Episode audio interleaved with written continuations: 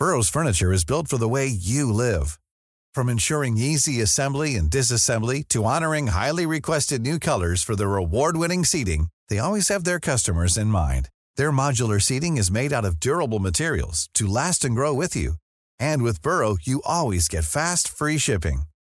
Get up to 60% off during Burrow's Memorial Day sale at burrow.com slash ACAST. That's burrow.com slash ACAST.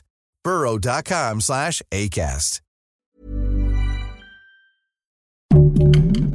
Heraldo Podcast, un lugar para tus oídos. Hace un mes se anunció el deceso de la periodista Cristina Pacheco y el día de ayer le tocó al escritor José Agustín. Te contamos su trayectoria. Esto es Primera Plana de El Heraldo de México. El último escritor de la camada de la onda y guía de la contracultura en México, José Agustín, falleció a los 79 años tras una larga convalecencia en la ciudad de Cuautla, Morelos, donde vivió desde 1975 al lado de su esposa Margarita Bermúdez. El autor se mantuvo los últimos días en cama con un pronóstico reservado y, de acuerdo con sus allegados, se fue en paz rodeado de su amorosa familia. La directora del Imbal, Lucina Jiménez, informó que sus familiares acordaron velarlo en Morelos y aseguró hacerle una ceremonia de despedida y agradecimiento en el Palacio de Bellas Artes, aunque no especificó una fecha. Con apenas nueve años escribió su primer cuento, Las aventuras de Zeus Pinto, y editaba un periódico estudiantil. Un año después escribió la obra en un acto El robo, y así continuó hasta completar La tumba en 1961, la cual pudo publicar gracias a Juan José Arreola. Hasta 1969, José Agustín ya había publicado De perfil, Abolición de la propiedad, el libro de cuentos Inventando que sueño y varios textos más. Ese año se metió al autor en el grupo de escritores de La Onda, en el que también se encontraba a García Saldaña, Gustavo Sainz, René Avilés Fábila, Juan Tobar y Gerardo de la Torre, entre otros. Descanse en paz. Si quieres estar bien informado sobre las elecciones del próximo 2 de junio, no te pierdas la cobertura Ruta 2024 a través de todas las plataformas del Heraldo de México. Escríbenos en los comentarios qué te parece este episodio. El Foro Económico Mundial de Davos elaboró un documento con cinco principios para que los medios de comunicación combatan la desinformación, recuperen la confianza de los usuarios y puedan garantizar la libertad de expresión ante el desafío que representa la inteligencia artificial. En este foro participan más de 1.600 líderes entre políticos, empresarios y representantes de la sociedad civil. Se mencionó que los medios ya cuentan con principios compartidos para garantizar contenido de alta calidad e información fiable, códigos de conducta con los que defienden la independencia editorial y la imparcialidad, algo que no debe cambiar con la inteligencia artificial generativa.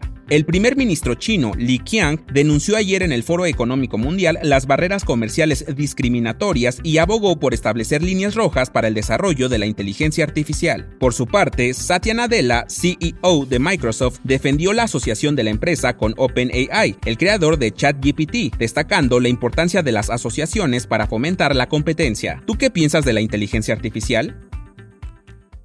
En otras noticias, debido al repunte de contagios por COVID-19, influenza y el cincial respiratorio, la UNAM emitió una serie de recomendaciones que incluyen el uso de cubrebocas, todo para un sano regreso a clases y evitar revivir lo que pasó hace casi cuatro años. Así que te recomendamos volver a usar el cubrebocas aunque ya no seas estudiante. En noticias internacionales, este lunes 16 de enero, a pesar de las bajas temperaturas, la gente salió a votar en los famosos caucus de Iowa, o sea, en las elecciones primarias. Como resultado, el expresidente y ahora precandidato a la presidencia de Estados Unidos, Donald Trump, ganó con el 51% de votos, rebasando a su principal contrincante, el gobernador de Florida, Ron DeSantis. Y en los espectáculos, el polémico actor Alfredo Adame confirmó que participará en la siguiente emisión de La Casa de los Famosos, donde estará compitiendo al lado de Lupillo Rivera, La Bebechita, Mariana González, Pedro Figueira, La Divasa y Adriana Gutiérrez, quien fue Miss Colombia en el 2015. ¿Tú qué piensas del nuevo elenco? Escríbenos en los comentarios.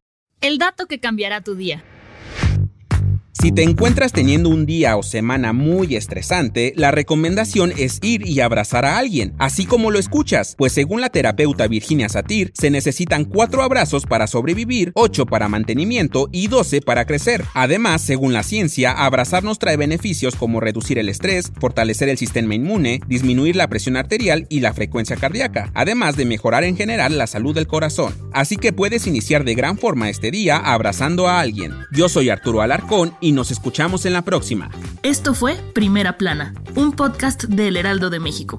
Encuentra nuestra Primera Plana en el periódico impreso, página web y ahora en podcast. Síguenos en Instagram y TikTok como El Heraldo Podcast y en Facebook, Twitter y YouTube como El Heraldo de México. Hasta mañana.